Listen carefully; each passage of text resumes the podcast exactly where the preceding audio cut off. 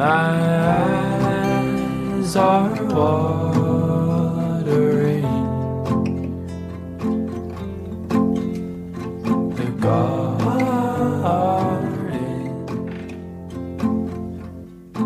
Hello，大家好，欢迎大家回到深海有鱼，我是本期的主持人振兴。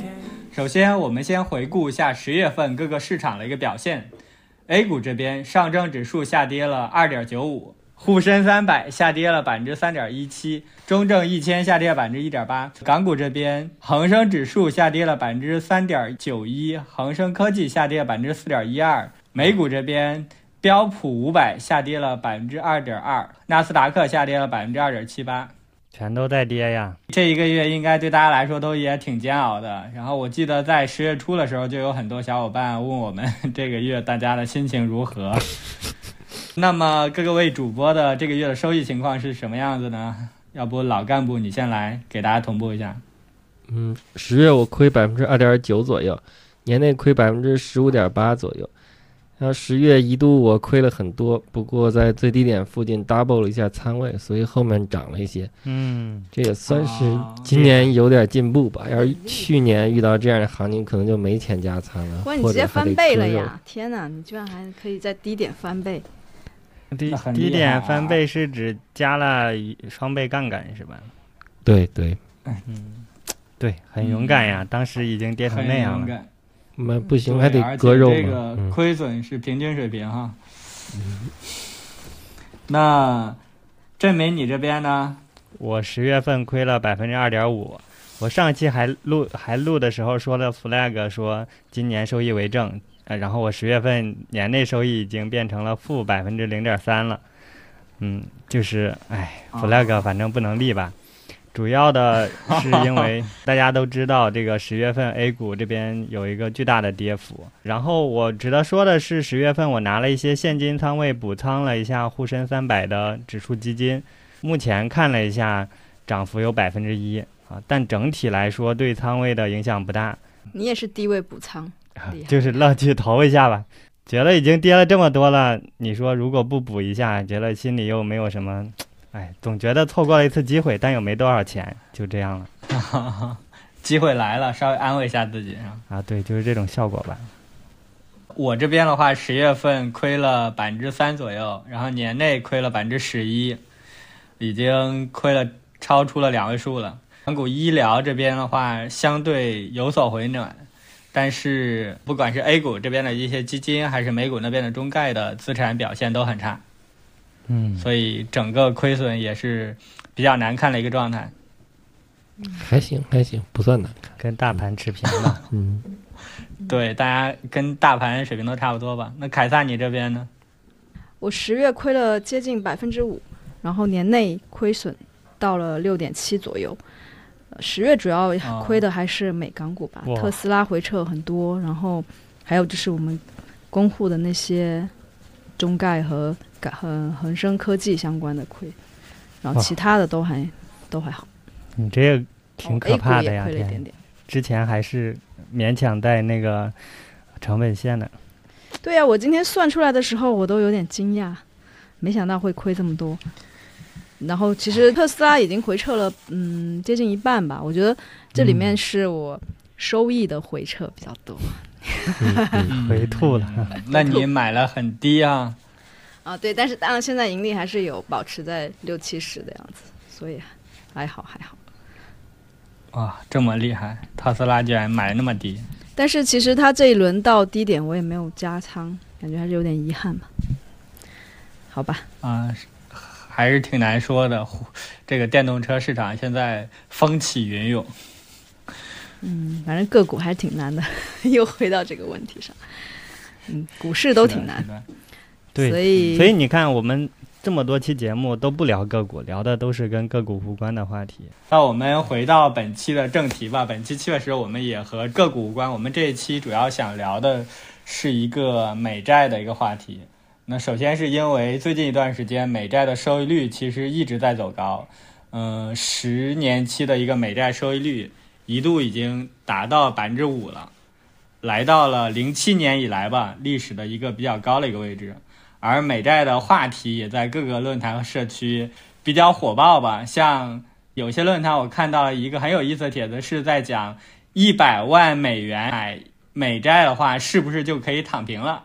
当时说的是买三十年期的一个美债，然后这个话题老干部也特别感兴趣，然后在后面也会给大家一起聊一聊。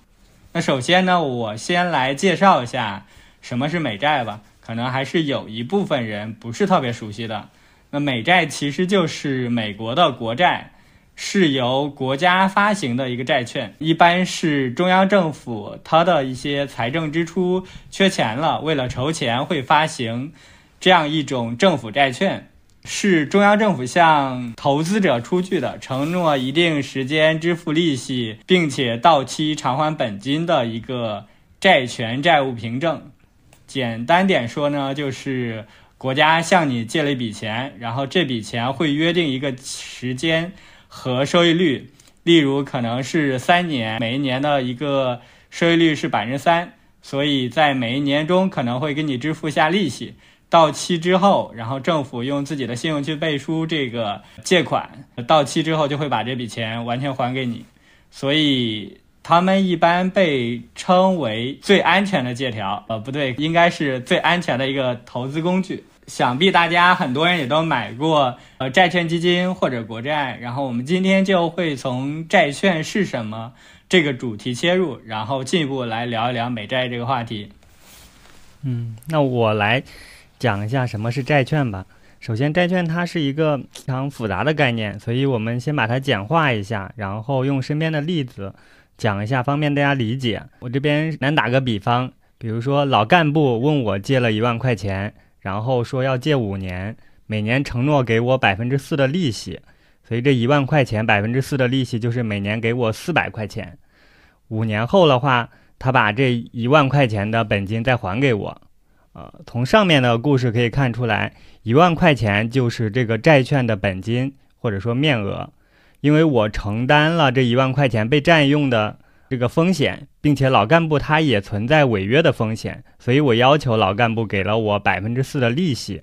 这个利息可以理解为债券的利息，或者说它的票息，并且呢，这个利息在这个借款的周期内它是固定的啊，我不能在中途要求它更多或者更少。这个就是最简单的一个债券的一个概念了。当然，我们要讲的美债或者说这个债券是一个更复杂的一个概念，可以延伸来讲的话，比如说啊，在一年以后，我把我跟老干部的这个借款凭证放到了市场上进行交易，比如说我把它卖给了凯撒，啊，这时候呢，比如说啊，我这一万块钱我卖给他了一万一千块钱，这我又从中挣到了一千块钱的差额。并且我还在第一年获得了老干部四百块钱的利息，所以我其实已经从中得到了一千四百块钱的整个的收益了。那么说，我拿这这个收益再除以我支出的一万块钱的本金，啊，这样解释的话，就是我这笔呃借款获取到的收益率。但是这个不太有这个有问题，因为重点在于我买入的收益率，而不在于你卖出的收益率。然后我再解释一下吧。其实我们作为一个债券的买方来说，最重要的是我去买它这个债券获得的收益率，而不是说它卖出多少。为什么它明明这个借条它的本金是一万块钱，我为什么愿意去花一万一去买入呢？因为它这里面百分之四的利息，假如现在市场上我去。把银行就是我去银行存款只能拿到百分之一的利息，那他现在这里我买入这个之后，我每年能拿到百分之四的利息，那我肯定就是赚，能挣更多钱。对我能挣更多钱了，所以这个事情虽然它本金只有一万，但是我可能就要花一万一去买，买完之后，比如说到了四年到期了，到期之后，我其实除了这几年的利息，我只能拿回一万块的本金，所以我真正赚的钱并没有这个利息这么多。我还要减扣除掉我前面多付的这个钱，所以我的收益率其实跟这个利息之间有一点关系，但是不是完全相等的。嗯，大概就是这样。那这个时候就可以理解，它百分之四的一个收益率是它的一个票面的一个就是利率，但是到你手里头这个收益率已经变得更低了，因为你付出了更多的成本，可能已经跌到百分之二或者百分之几了哈。对，就如果说，如果我其实是用九千给他买过来的话，那我的收益率又超过了这个百分之四。对对，啊、所以现在市面上的美债收益率它涨到了百分之五，其实意味着它的价格是在降低的，可能这一万块钱早就不值一万块钱了，它已经变成了九千或者八千。对的，所以说这个收益率看起来超过这个利息，其实是从价格来反映的。嗯嗯嗯，那其实在这里边，我们是在讲一个很基础的一个债券是什么，以及它里边的一些利息、票息的一些基本概念。当然，这个可能也是它其中就是在美债投资过程中比较难的一部分吧。美债它的收益率其实是有很强的一个波动性的。对，然后大家的理解一般又觉得说投资国债它应该是一个保本的投资品，所以这里面保本和它的收益率波动之间就是，呃，看起来是有冲突会有，一定的冲突。对，然后也是让大家困惑的地方。嗯所谓的保本其实保的是那个面值，对，而不一定买保的是买入时付出的成本。嗯对所以一旦进入债券市场继续交易的话，它就会有相应的一个波动。就是说，它二级市场之间的交易会影响到它的一个收益率，但其实也不并不仅仅是二级市场，因为它债券发行的时候就是一个拍卖的方式，它本身就没有说你用一万块钱去买一万块钱的借条这回事，它本来就是这些这些东西嗯拿出来拍卖，然后就会有一个价格，这个时候它就会有一个差价，它有点像砍头贷一样。我说我要借你一万块钱，但实际上我只给你九千九嗯，然后这个差价的嗯一百块钱也会变成我的收益。那一般是什么样的因素会导致市场上的这些美债的价格会发生一些波动呢？他为什么愿意用九千九卖给你呢？其实最直接的就是利率。过去这一年多以来，美联储一直在加息，然后每一次加息的话，美债的价格就要跌一波。然后我们如果把美债当做一种商品的话，它其实它的价格就受到供需的影响，价格下跌就意味着去卖的人是比买的人多的。然后至于为什么一加息就大家要卖出，简单来说就是你存款的收益率上涨，那美债的吸引力就相对下降了嘛。还有好，这里面会有好几个维度吧，还是因为存款它本身也是一个固定利息的一个低风险投资的产品，然后，存款的利率上升之后，大家对于美债的一个需求和吸引力自然就下降了。那现在这个美国的这个存款利息可能已经达到百分之四点几了，所以对应到美债那边的那个收益收益的情况的吸引力，肯定是一个大幅一个下跌的情况了。还有就是几个方面，就是包括加息的时候会让资金的成本提高。那其实美债之前有很多交易者他是加杠杆来买美债的，那这部分对他们来说也会更不划算。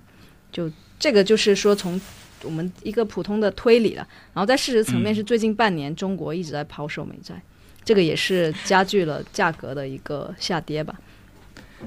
就是中国是美债投资里头的一个巨头呗，可以这样理解吧其？实，啊，这个数据我觉得需要查一下，就是其实算是一一方吧，但是但是肯定不是最大的一方，嗯，因为欧洲还有这个，嗯欧洲肯定持有的要比中国多得多。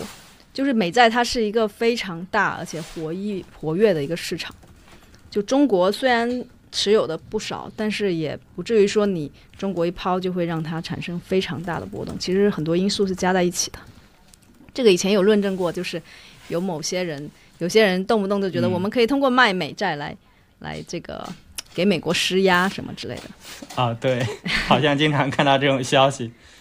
对就是大家会觉得说我们买美债是借钱给美国人怎么怎么样，但其实美债嗯它也是一个、对于我们来说，我们是一个增值保值的一个产品。嗯，作为我们的我美刚才用 GPT 简单查了一下，呃他回答我说是中国持有美债的规模在全球排在第二位，仅次于日本。然后持有美债的一个总规模大概是百分之十左右，所以大概是这样一个水平吧。在美债市场上肯定是影响力也是比较大的。最近的新闻里头其实一直在讲美债的收益率的上升，这个价格的波动和收益率的一个波动的一个关系，刚才简单讲了讲。那凯撒能不能再详细的给大家解读一下呢？嗯如果我们理解了美债收益率它是怎么算出来的，我们就知道美债它价格下跌和收益率上涨是一回事。就举一个真实的例子，我们几个月前其实也买过一波美债的 ETF，结果就被埋了，而且到现在亏损竟然高达十几个点，中间亏的更多。但是我今天看了一下，是大概亏十一吧，十一个点。那对，问题问题来，前阵子美债收益率就是一度冲破百分之五，那收益率这么高，为什么反而亏损？所以我们这里就是再重新讲一下这个美债价格和收益率的关系。呃，刚刚郑明也提到，债券它本质上是一种借条嘛，它的两个价格，一个是借多少钱的作为面额，另外一个是你把这个转让给别人能卖卖多少钱，这个就是价格。另外还有这个票面利率，就是持有这个借条人每年能拿到的利息。这个利息它是按照面额来计算的，不是按照价格来计算的。所以，当我们在说收益率高达百分之五的时候，我们在说什么呢？就是假设你此刻从二级市场买上买入了这张十年期的债券。首先要说一下，不是说你买入十年期你就要等十年，因为这张债券可能前面的人已经持有八年了，所以它有可能你还要再拿两年，它就可以到期。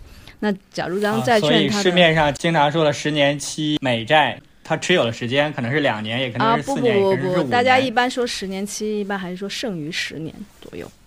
因为如果你、哦如果你剩余只有两年的话，那它的整个表现其实是跟短期债券是相似的。因为最关键的就是，我先说一下这个收益率的问题啊，就是它面额一百美元，然后票息百分之二点五的话，你你首先你每年会拿这个利息吗？一般来说，这种是一年分两次付的。就这种中期和长期的国债，它是会每年定期给你付一些利息，但是短期的那种没有，那种一年两年的那种，我指的一年两年不是说一年两年有到期，而是它整个的时间就是两年这样。这种它是那种零息的债券，你有一个买入价格，价格跟面额之间这个差价就是你所有的收益，它不会再给你付利息。首先这这个就是中期和、长期和短期的一个差异。然后回到这个问题，就是你两年之后你拿到一百的本金，然后还有这两年的这个利息，然后你买入的价格可能是九十七，那你拿到利息和本金的部分这三块钱，用现金流折现的方式给你算出来一个年化收益率是百分之五。就它的算法其实是挺复杂，你没有办法简单去乘除。这个巨复杂，这是一个数学公式。不不是说你你可以手动算出来，有点像我们以前不是有去算那种年金险什么，去算它的叫什么内部收益率，对，它是需要用一个表，然后去折，折完之后有一个年化收益对，率。得用数值算法来算，当然 Excel 啥的一拉就出来了。嗯，嗯，对，所以它算出来这个收益率，首先它是年化的，不是一个总的。然后大概就是它这个收益率的一个算法吧。当然，这里的数字它只是我我随便带入的一个，并不是一个真实的数字。所以在美债里头应该是有好几个收益。首先呢，你如果是有一个发行价，然后到你到期的话，它其实在这这个过程中会有一个票息的一个收益。呃，而我们不管是最开始的通过拍卖的方式买入，还是从中间时间节点的买入，到期后获得的将会是一个到期的一个收益。那大家平时所说的美债的百分之五的收益率，一般都是指计算之后的一个到期的收益率呗？啊，对的，对的。我们刚刚提到，就是最终影响你到你这个收益率的话，票息只是一部分，关键就是你的买入价格。你的价格买入越低，那你收益率就越高。这跟股票是一样的，你买的早，然后后来价格下跌了，那你也会被套的。所以，但是呢，在债券里面被套要比股票被套好一点，因为你只要不卖出？你不卖出你就不会亏钱啊。在这个品种上你是可以的，你只要是拿到到期了，你就把你的本金拿回来，然后你就嗯再把那个、那个利息每年继续拿。就总之你在买的时候，你的收益率就是已经嗯确定了的，基本上确定了。所以痛苦来自于比较呗，就是说你只是比别人挣的少，但是本身你还是赚的。你可以认为是机会成本嘛。嗯，对，主要是这个词。但是如果你想提前卖出的话，那你就可能会亏钱。所以从刚才的讨论，我们可以这样总结哈：美债的价格和美债的收益率存在着负相关。当美债的价格下降的时候，收益率会上升；而当它的价格上升的时候，美债的收益率就会下降。对，其实所有债券都是这样，不仅仅是美债了。嗯，所以看到美债收益率在上涨，反而不一定是一件好事，就证明之前持有美债的一些人其实在亏钱。对，确实是嗯之前买入的人是在亏钱的。像我们刚刚说的，我们买美债 ETF 亏钱，就是这种情况。因为 ETF 它是要不断去滚动买卖债券的，ETF 它的这个价格呢，又会反映到当下债券的价格，所以你没有办法通过死扛来躲过一个下跌。然后大家可能以为国债是比较稳健的投资，但实际上二十到三十年的这个长期美债 ETF，它有些年份波动是比标普五百还要大的，所以债券有时候也不一定就很稳。就刚才凯撒也提到了一个 ETF 是不断滚动购买的，这个大家有有所了解吗？这个不断滚动购买债券是什么意思呀？就滚动的意思就是说，嗯，这个 ETF 它为了保持这个一直是十年的，那他就不能一直死拿，或者就这么简单说吧。比如今年是二零二三年，我们买的是十年期美债的 ETF，嗯，那么到了明年二年二零二四年的时候，假设这个 ETF 什么都不干的话，那它就变成了九年期的 ETF 了。但合同规定它是十年的，所以它得把目前持有的还剩九年的卖掉，换成了新的还有十年到期的。就这样每每年或者说每天每个月之类，它都要这样往后滚动，就是它的持仓会不停的变化，来保证他手里的仓位永远是十年之后到期的。哦，不管是对持有人还来讲，还是对新买入的来讲，他们都是在持有十年后到期的对。所以买这种 ETF 不存在什么拿到期了保本这一说，因为它永远也不会到期，因为合同规定它永远是比如十年之后到期。这样去想收益率更复杂呀！我已经超过了投资的预算了，天！所以我们在这个投资过程中挣的这个收益率是什么样一个收益率呢？所以我们必须得，如果买 ETF 的话，必须得通过美债收益率下跌来赚钱，对，不能通过就持有到期来回本对，它不会到期的。嗯，是啊，所以我们如果是要买美债 ETF 的话，我觉得是需要对利率的走势有个判断，因为主要影响它走势的就是利率嘛。嗯我们先回到还是刚才的长期美债的话题吧。刚才凯撒提到一点，我也挺感兴趣的。凯撒说，二十年或者三十年的一个长期的美债 ETF，它的波动率有时候比标普五百还大，对吧？嗯，那为什么长期的美债的波动会这么大呢？短期的美债和长期的美债，它们互相间的波动又是什么样一个表现呀？嗯，首先我这里先解释一下这个长期和短期。我们前面也提到过，就是比如说二十八年前发行的三三十年期美债，现在还有两年到期，那它肯定就算是一个短期的，虽然它发行的时候是个长期。啊，但是这种算短期。对，因为你买入后两年，你就可以拿回本金了嘛。所以说，我们说长期波动大的时候，指的就是比如说二十年、三十年后到期的国债，它的价格波动比两年后到期的这个国债要大得多。对，因为时间嗯越长，风险越高嘛，这个我们可以感受到，对除了你无法去判断二三十年后到底会怎么样嘛。对，而且就是从利率以及或者从机会成本的角度看吧，就举一个夸张的情况，之前利率是百分之一，现在突然变成百分之五。首先，这个利率大家不要以为是什么国债利率啊，就是市面上的存款利率，或者说美联储它的这个银行间的这个联邦基准利率。也就是说，之前百分之一，现在突然变百分之五，也就是你把钱拿去存银行或者买货基，你也能拿到百分之五的收益。那短期债券它因为很快就可以到期嘛，到期之后你就可以把钱用来投资一个高利率的产品，所以它的机会成本就没那么高。那长期债券就不一样，你要拿你要过二十年再拿回本金，那你错过的就多得多了。所以这个长期债券它对利率更敏感是比较好理解的，嗯，就是涉及到你一些再投资方面的问题。当然，如果再反过来，如果是降息的话，降息的话呢，长期的债美债它也会涨得很厉害。所以它的波动是双向的，所以一旦一旦开始降息了，长期也会大涨。嗯，利率变化中，尤其是加息或者降息，大家都会对美债的操作产生一些影响呗。加息的时候，大家就可能会卖出长期的一个债券，嗯去投资其他期限更灵活一些产品，就可能直接买一些现金类的一些产品。直接买存款类的产品就行了，最终就可能会导致长期的一个美债价格的一个下跌，然后收益率自然就会上升了。但是短期的美债的话，它可能受加息的影响的变化幅度不会那么大。大家可能说，哎，我再等个一年或者等个半年，我就可能就解套了，我就可以直接再去买那些利率产品了。而且我这个到期的利率也都能拿到手里头了，我没有必要现在在这样一个价格去卖它，对吧？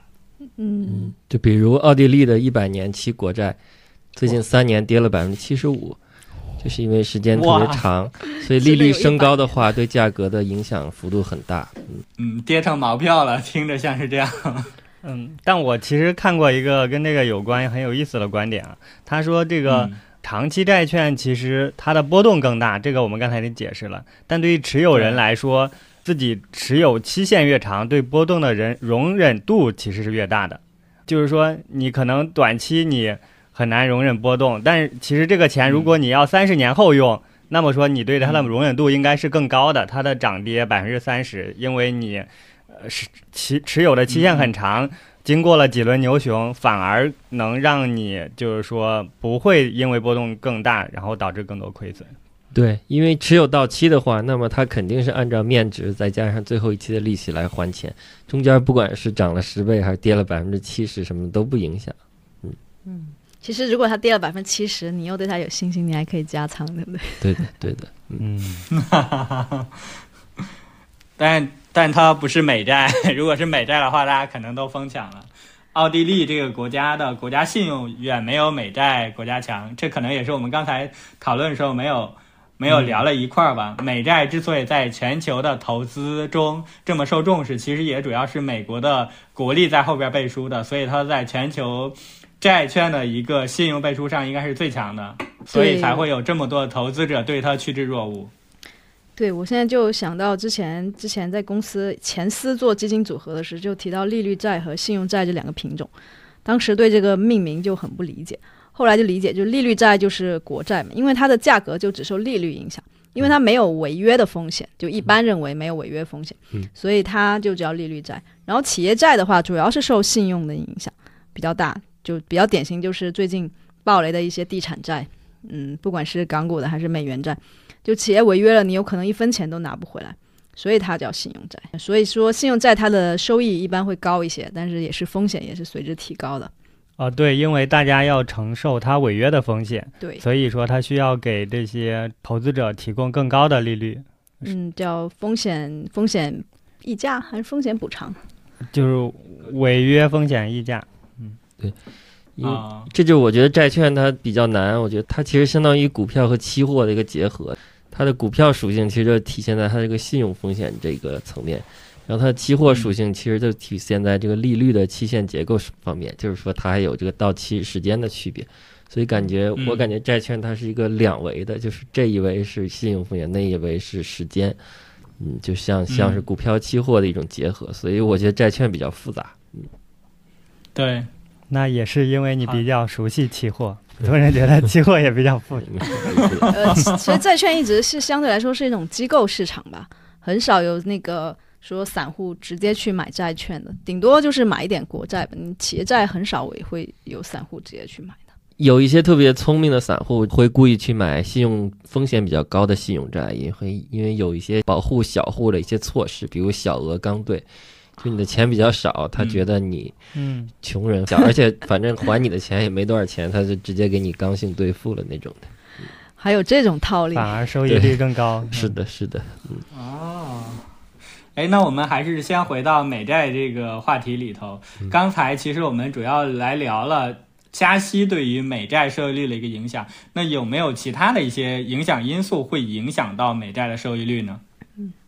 其实其他的因素主要就是类似于经济增长啊、通胀啊之类之类的。但是我觉得这些它最终多少都会体现在利率上，所以我觉得只要理解了利率也基本上就够了。如果你能判断利率利率是一个很直观的一个指标，是吧？对它最终嗯落地还是通过利率来作用于这个这个价格上面。啊，对，所以我对于我觉得利率对于国债来说可以认为是一种基本面，那机构之间的买嗯卖可能就算基本算是资金面吧。就虽然降息的时候啊理论上美债价格是应该上涨的，但是如果刚好有些机构他想要用钱，他就给你大额抛售了，那你价格也会下跌。但这个就属于嗯就是资金面上的问题了。那我们是不是可以这样一个理解？如果考虑买美债的话，现在主要看两点：一是美国这边会不会接下来不加息甚至降息，而中国这边和美国的关系会不会缓和，不再去大幅的抛售美债。这两个因素可能对它的都会有影响，但是加息那边可能是更大头的一部分。我觉得还是要看这个美债的定价权在哪里吧。嗯、当然中国也是持有它很多，但是如果你抛出去，然后欧洲或者其他什么地方有人接盘，那也不见得就会跌很多。对，其实中国行为也不会对美债的价格产生什么影响，因为就算卖，就算想卖，也不可能是一把往下砸的那种，肯定也是慢慢卖，不会影响价格。嗯，因为如果直接砸价格的话，那我自己也得亏啊自己，卖低了，对不是你卖你一下子卖太多，你自己也亏啊。对，就美债价格应该与中美关系没啥关系，我觉得，嗯，嗯。主要还是看美国的货币政策，包括经济增长、通胀等等，对。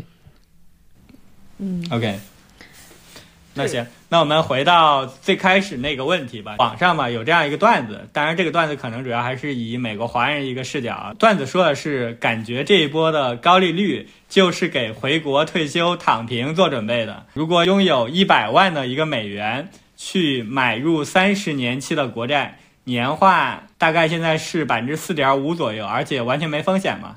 每一年的收入就将会是四万五千美元。如果三十年不变的话，那每一年大概因为这个美债的利息会有人民币三十万，那每个月将会有两万五左右的一个每月的一个固定的一个收入了。他这个段子最后还说，就是这一百万的本金留给孩子，那他自己其实就相当于每月都可以躺平了。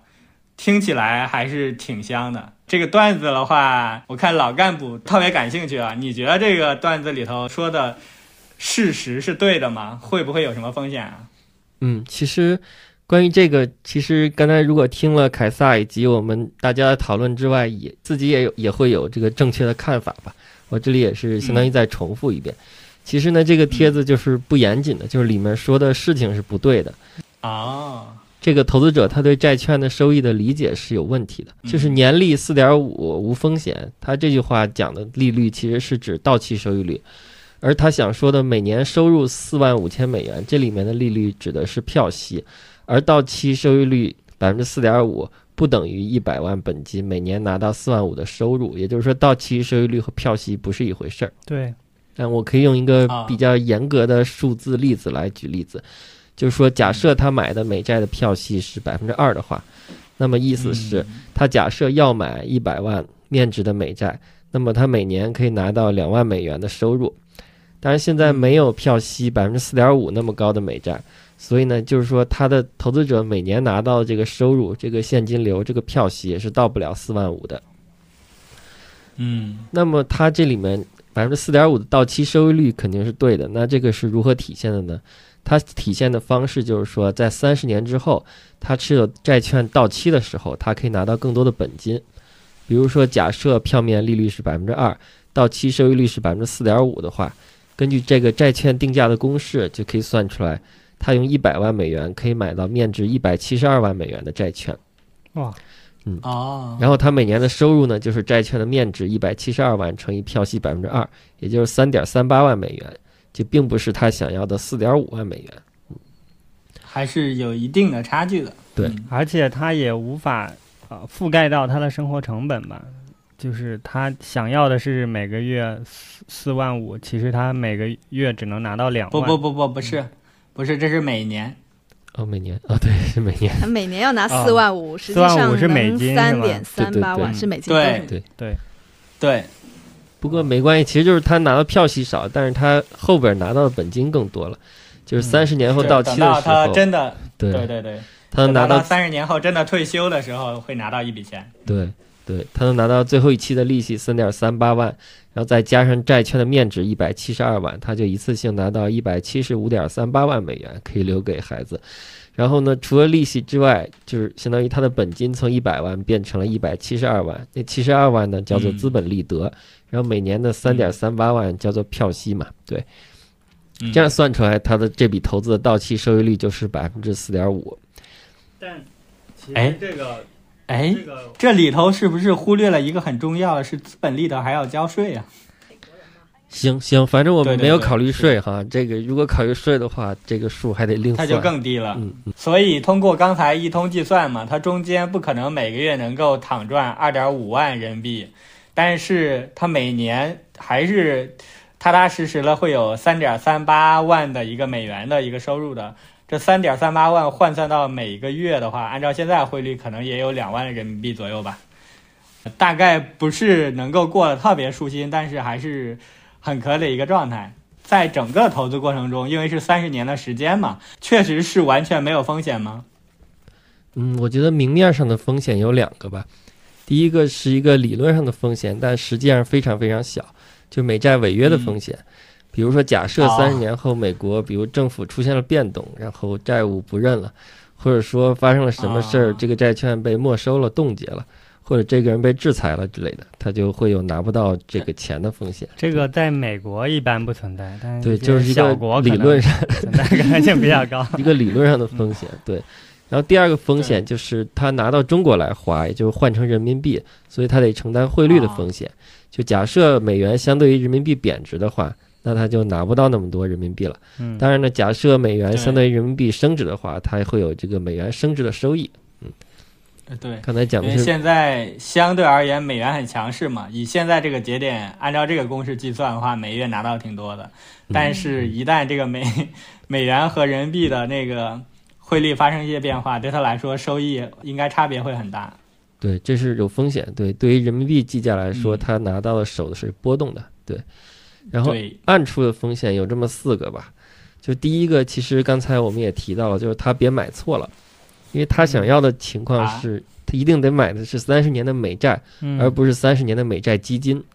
因为刚才我们也提到了，就是美债嗯，它本身是持有到期的，而美债基金呢会嗯。持续向后滚动，就每年它离到期日就会近了一年，那它就得卖了，再换成嗯。新的到期是三十年的，让基金的持仓久期一直是三十年，就是相当于买的是基金的话，它永远也不会持有到期，它永远得承担这个中间利率波动的风险。嗯如果他买错了，买成基金的话，那它的收益一直都是浮动的。对，因为考虑到嗯他这个帖子对美债收益的理解不是特别准，所以他买错了是有可能的。嗯，嘲笑了他一番。对，很严谨，很严谨。然后第二个就是它中间不能卖嘛，因为如果持有到期，它就会拿到这些钱。但如果它中间需要用钱、需要卖的话，那它就得承担利率的风险，它的收益就是不确定的。就如果它卖的时候，美国的货币政策特别宽松，利率特别低，那它的资本利得会比较高，就是它的收益会可能会大幅超出它想要的百分之四点五。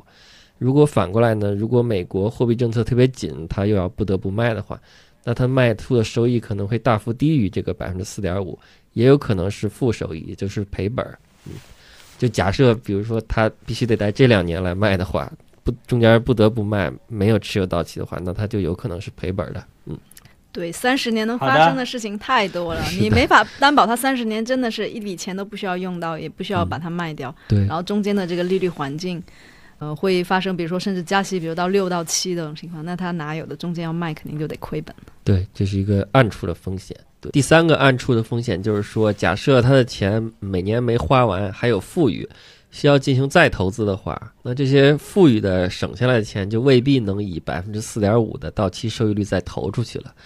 就是如果到时候环境宽松、利率低的话，那他只能用比较低的到期收益率来投出去，也就是他会承担这个再投资的风险。哎，他他富余的钱应该，就算不投资的话，也不影响他最终四点五的收益率吧？嗯，对呀、这个应该是不影响。哦，假设他富余的钱也要进行再投资，且算到这个总账里的话，会往下摊薄这个收益率。哦对但一般人不会这么算，哦对对对，一码是一码。对，是一个暗处的风险，所以对过分了啊，过分了。要求有点高了，对，对他用剩了还得赚这么多，这就太难了。人家都要这个走那个财富自由的生活方式，不是我们这种抠抠搜搜投资的生活方式。OK，那它就会变成第四个风险，就是货币购买力下降的风险嘛。就是不管是美元还是人民币吧，现在你觉得一年花三万美元或者二十多万人民币活得很滋润、很开心，是但是三十年的时间很长，这个货币的购买力可能会下降，到时候这个钱可能是低保甚至贫困。对，不管哪个货币都有这个风险，而且这个风险肯定是没有什么好的办法来提前躺平和锁定的。嗯所以从很多层面的角度来看，只是拥有着一百万的美元，然后想要持有美债就达到财富自由的一个标准，想要完全躺平，看起来并没有那么简单。对他，他想要用这个收益去生活，然后去花销嘛，就是纯消费和支出了，因为他想躺平嘛。对，那它的风险更大嘛？就是说，因为呃，其实如果通货膨胀是百分之二的话，其实它我我觉得它有点像买房收租那意思啦，对对对其实是一样的。嗯只不过房子它的面值可能还会涨，就是，但是这个债券它不会。对嗯，你房子本身可能和股票一样，也长期来看会涨。对，关键就是这个面值的变化的部分，它是吃不到。如果说在一个通货膨胀比较快的情况下，可能股票啊，那个房子可能都涨挺多，但是，那你你债券这个的话，那你就是固定的。而且百分之二可能是一种常态化，但有时候比如突突然间嗯上个台阶百分之十了，然后。然后就可能就一年百分之十但是但是它不会第二年百分之十再跌回来嘛？它可能以后还是百分之二，但是这一下购买力就下了百分之十嘛。嗯，而嗯然后其实在，哎，有点得罪人，就保险其实也是这个套路嘛。比如你三十年后拿到一些年金，告诉你哦每年多少，要告诉你每月给你多少钱，你能怎么着？孩子上大学，你能什么养老？但其实可能也就吃碗饭你就没了。那是不是我们买的那个，比如说重疾险，然后到时候赔五六十万，最后发现也没多少钱，赔了是得看你啥时候，赔。如果你很很晚对，如果你很晚才能拿到钱，就是你很久以后才能得重疾，那就可能，但肯定会承担这个购买力下降的风险，还有年金啥的。对呀、如果、嗯如果你重疾险很年轻就赔付了，你好后面的对那肯定甚至后面的保费都不用交了。对对对，那一一开始就得重疾，那肯定是最划算的，从经济上讲，对，这个例子好像听说过的。嗯，对，这个肯定是没有。对，主要是年金或者是特别长的那种终身寿什么的。对呀、我最近就有看到有对对对博主已经用这个事情来推这种年金保险了，就说利率怎么怎么变啊，但是只有保险才能锁定长期的收益率之类的。但其嗯实能锁定的那个，你我觉得通过这个能看出来，就但凡你锁定了某个特定的利率，它一定会面临一些其他的风险，并没有那么好的事情。对，嗯对，鱼和熊掌天天下没有那么简单的，那么简对，单的没有馅饼可以让你人生不会那么容易让你度过的。对哎，对，所以大家还是再多努努力，挣更多钱呗。但是我的第一个一百万刀在哪里？对哦，严谨一点，你没有挣美元的收入。没有 B 站涨个五五百倍不就有了吗？但是这个帖帖子里头主要说的是投一百万的美元，嗯，到三十年期的一个美债，是一个比较长期的一个美债吧。如果是短期的美债呢，在投资过程中会有什么样的风险吗？反正短期和长期只是相对的概念嘛，各种风险嗯。其实是完全一样的，只不过投短期债券它到期的比较早，所以再投资的风险就大于利率的风险。然后如果投资期限特别长，长期的话很久以后才到期，那么主要面对的是利率风险，利率风险就大于再投资的风险，什么叫再投资的风险？就是中间拿到钱啊。你也得投出去。然后，如果投资的收益率低了的话，就一拉低你的到期收益率。我觉得再投资，再投资的风险就是说你你买的资的风险就是你这笔钱到期了，你不还得继续投出去吗？那个时候可能就没有那么高收益益的产品了呀。嗯嗯，如果你长期的，那你不就等于锁定每年收益都很高？但是你买短期的，可能一年后到期了，那时候利率下降，你可能现在拿百分之五，的。所以，拿百分之二我。理解利率低的时候买短期比较好，利率高的时候锁定一个长期比较好。是是的呀对。就如果纯是粹的就拿债券投资收益来说，是这样子的。对，那前提是得准确的判断出未来利率是到底是真的低还是假的低。对，嗯，老干部这些例子其实是主要在科普美债它在买卖中有哪些风险嘛。虽然美债是一个特别低风险的投资产品，但是投资的过程中难免还是会有多多少少一些风险的。总结下来呢，首先会有一些微乎其微的美债违约的风险，其次呢会有一些跨境投资的汇率的风险。还有一些是因为投资知识或者说信息不对称等问题导致的一些小的问题吧。所以整体来说的话，美债还是风险很低的一种投资方式的。嗯，那肯定是。美债的投资风险，其实在各种投资产品里头已经是很低很低的了。嗯，啊、那从这个角度来说呢，美债适不适合我们这些普通的投资者去购买呢？嗯、反正有数据显示，最近普通的美国人民买入美债的挺多的。大概可以认为是啊有一些机构在割肉，不管是因为什么原因，然后散户在抄底，然后另外同时就海外一些高净值人群对美债也有一个很大的需求，所以谁适合，我觉得就是呃有一些人是想求稳的，有一些需要分散投资的。就是需要嗯配置一些这种债券的，还有就是一些看好美嗯债的价格想投机一下的。那我觉得，如果是想求稳的话，是可以 直接买债券，然后想长期投资的话，再赚一些差价的话，可以买 ETF。然后对于机构和专业交易者，他们一般可能会用期货多一些。站在现在这个时间点上，大家觉得美债的购买有吸引力吗？有吧？应该，比如加息即使加也是最后一次了，嗯对之后无非就看什么时候开始降嘛。对，其实所以，如果美债主要挂钩的是利率的话，现在美国那边的利率已经在一个比较高的一个位置了。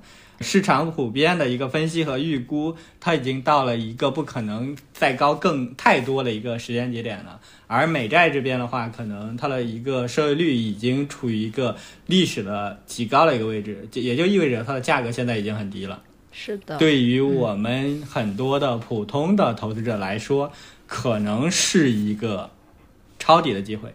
当然会打问号，这个抄底。如果利率不再加息，然后能够往下走，它这个价格一定会上升的。当然，现在如果你要加仓的话，也也应该也不是一个很差的时间点。那我也不敢说它一定是最好的。加把美股对卖了加，没有人能知道但是它到底好坏，对但是相对而言，它可能算是向上的一个比较空间会更。大一些，我大概是这样。对这，句话也适用于中概股吧？我觉得是啊，是啊，对股票也是。现在这个困困难点就在于一旦开始降息了，你的股票和债券都要涨，都要涨的，然后哪个涨得更多呢？可以都要嘛。无人知晓。无人知晓，所以只能够通过分散的方式考虑一下美债，是吧？嗯，所以实际操作下来，我们应该怎么去买美债呢？如果特别感兴趣的话，当然刚才好像大家也提到 ETF，呃，如果我是有人民币的一些资产的话，应该怎么去买美债？嗯如果人民币来投美债的话，那只能投公募基金里面的 QD 基金。QD 基金就是投资非那个中国大陆资产的这些基金。嗯然后我把所有的 QD 纯债型基金都看了一下，大概只有四个是比较纯的投资美债的。第一个是公银全球美元债，这可能是唯一的投的比较长久期的美美债基金。就如果认为美国利率如果下行的话，未来那就是个首选。单日限购一万人民币，然后管理费和托管费加起来是每年百分之零点八八。然后第二个和第三个是华安全球美元收益和华安全球美元票息这两只基金，都是同一个人管的，净值表现也差不多。他们投的是偏短期的美债吧，单日限购五万。然后呢，前者也就是华安全球美元收益，它的管理费和托管费低一些，每年百分之零点六。然后最后一个是易方达中短期美元债，它就投的是更短的一些美债，单日限购三十万，然后每年的费率是百分之零点六五。嗯，还得注意，就是这些基金过去和现在投的是美债，但是未来理论上它只要不违反基金合同就可以，它未来理论上可以去投别的，所以买完呢也不能躺，还是得密切跟踪。就如果他去投别的了，还得及时来发现和调整可。可是它名字就叫美元债，它可以我美元债，那地产美哦元债是美元债。OK，美元债并不是美股美债。对，反正这个反正投完得再再看一看，他他是不是一直在投美债？对，那如果持有的是美元呢？那这个时候应该如何投资呢？首先要看你有多少美元。如果你有一万以上美元，嗯就可以考虑在 IB 上买一些收益率能够到四点五、四四到五的一些美债。啊我其实没在 IB 上仔细看啊，但是我大概会有嗯有有一些接触，我知道，就是你可以从把它的收益率看排一排，然后选选一些高的，以及就是选你的到期时间能够符合你自己用钱计划的那种产品就可以。然后因为这个也不要品种，太久啊。对，我就看你自己的规划吧，这个东西没有办法给到直接的建议。然后还有就是它的这个品种交易是有最低消最低收费的，还挺挺多的。嗯，如果你资金少的话，有可能这个收益率 搞不好有百分之一就用于这种交易费用，就很不值当。所以如果你钱少的话，其实直接买美元的货基，它收益率也不低的，也有四五个点。嗯，所以它其实不太适合那种特别小的小散户。哦，嗯，对我我自己是没有那么长远的钱要投资了，但是所以当下的这个美债 ETF 它价格也也算在低位，我觉得我们也我们自己可能会适当考虑加一点点吧。嗯，以刚刚不是说 ETF 它波动会更大嘛？就也不是说 ETF 波动，就是长期投资于长期美债的 ETF 波动会比较大。这也意味着一旦利率下跌，它涨起来也会涨得比较多，会比你直接投资这种嗯债券，然后去拿那个到期收益率要多。嗯，刚才其实我们讲了很多关于美债的一些基础知识和它的一些投资方面的认知吧。但是其实聊美债有一个绕不开的话题，美债的收益率其实和全球的股市，不管是美股呀、A 股呀，还是港股呀，似乎都有一些联动或者是潜在的什么关系。在这里头呢，我们最后再跑个题，简单的讲一讲经常在全球宏观新闻中出现的十年期美债具体是什么，和全球的股市又有什么样一个影响呢？就十年期的美债收益率是通常被视为无风险收益率的一个基准，它是一个中期的这么一个长度，也就是说它可以排除一些短期的，哦然后长期，因为长期受到因素太多了嘛，然后短期的呢又就是嗯没有那么有代表性，所以十年期会比较适合用来比较。那如果当无风险收益率变高了，那股市这种风险高一点的资产就会显得性价比不足，所以说股市会下跌。那另外一方面，它收益率变高，也就意味着资金的成本在变高。那那些融资投资股票的人的人，他肯定也要卖掉一些来降低这个压力，所以股价又会下跌。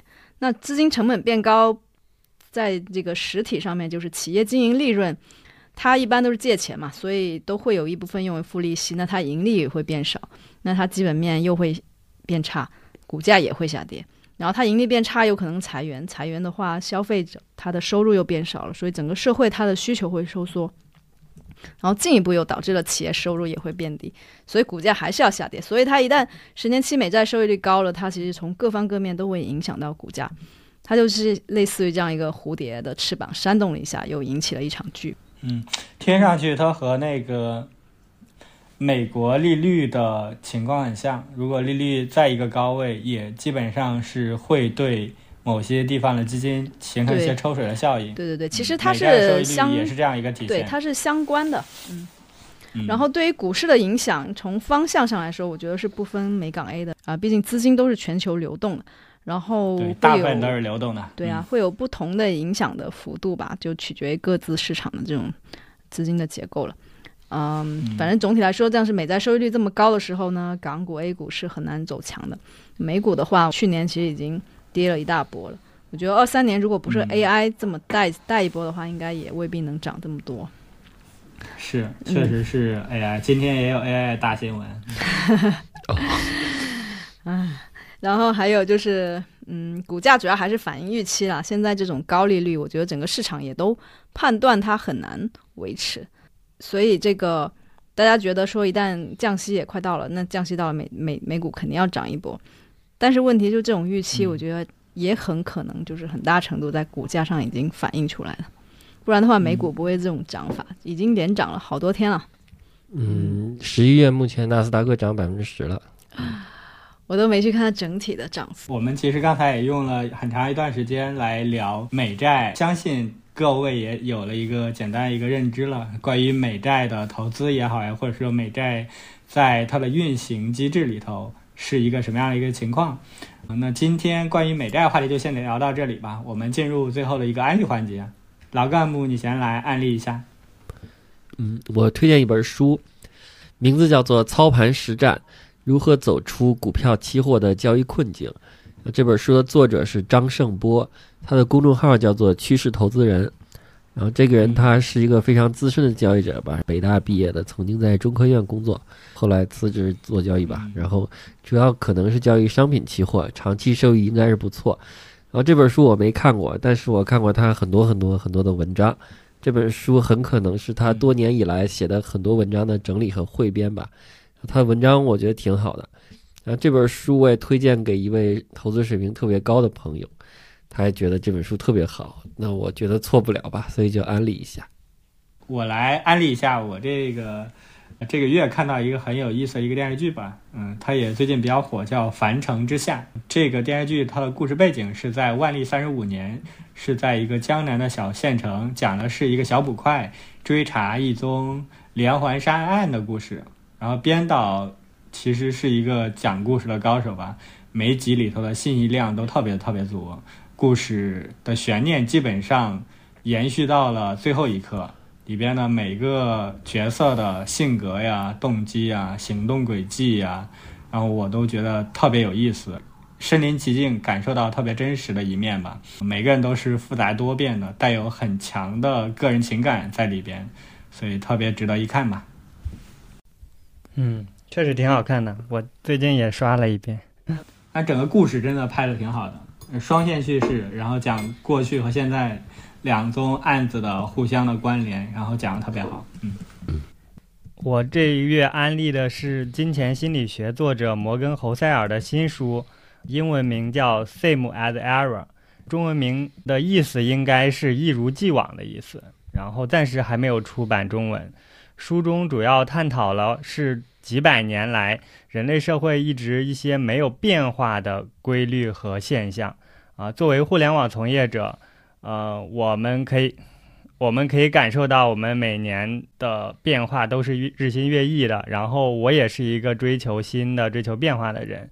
但是，这个书给我一个全新的思考的角度，他去观察那些不曾变的现象和规律，这些事情它是日久弥新的，并且掌握这些规律和思考的角度，对于今后的人生经验可能更有帮助。因为他们的变化不大嘛，所以我现在掌握了，今后可能规避一些问题或者规避一些风险。你能举一些例子吗？我特别感兴趣。他这里头所说的规律和变化，然后规律和现象没有发生变化的是什么？有宏观和微观吧。比如他讲的第一个故事是说，就是所有的一些大的事件，它都是随机的小的事件影响造成。啊，呃，你可以想一下，比如一战的发生，啊，所有人联想到的都是一战。啊，对，但就就另外，比如说大家一直在说的草台班子，其实也是同样的，就是生活中的一些随机性的变化，可能就会影响到一件历史的大事件。啊。比如今天 OpenAI 的创始人，然后奥特曼被那个反而离开了他的公司，对，他还举了一个例子，是说他和他的朋友去雪山滑雪。然后当时因为下了大雪是有雪崩的危险的，他当时临时跟跟朋友约定，本来是要去在华的，然后他临时反悔，觉得不想去了，他也说不上来为什么。结果他的两个朋友反而因为雪崩遇难了，他反而因为一个很临时的决策自己存活了下来。所以哇，用这个事情也能验证，其实生命是有很强的随机性的。嗯，所以没变的规律就是随机。啊，这这是他讲的第一个例子吧？嗯嗯，好的好的，凯撒你这边呢？那我我就安利一种叫呃一种充电耳机声，因为我的 AirPods 经常各种丢掉充电仓，然后后来我决定不想买了，就发现有一种我是在小红书上刷到的，就是它那也是像防丢绳一样，然后你插进你的耳机之后，它就可以充电，而且它可以一边充电一边用。这样就避免了，就是当你没电的时候，你必须充电没法用的这个问题，就特别适合那种你可能要带一整天的，你充完电之后再放进去，然后你就一边充一边用，然后你就可以用时间很长。但前提是你的充电仓还在。像我这种不在的话，当然用起来会有一些问题，就是你你没有办法关机，它就一直在那连着。所以，但我觉得它用来应急啊什么，应该还是挺好的。用什么关键字来搜这个东西？就有个叫飞乐吧。到时候放放在那个 show notes 里面有它的牌子，或者是用你直接搜那什么充电耳机绳之类的防丢绳，就这种关键词。嗯，我这个这个它也不是什么大牌啊，估计也就是华强北的创新，应该会很好用。凯撒还专门安利了一下。嗯，好，那我们今天的节目就录制到这里，感谢大家收听，我是振兴，我是振民，我是凯撒，我是老干部，拜拜拜拜拜拜。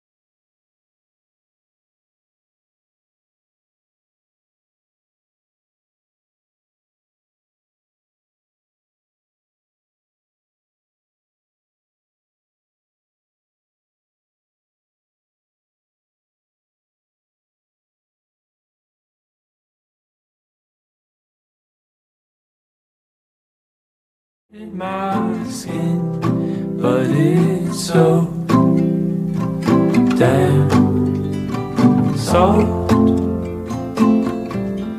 Yeah, it's so damn soft.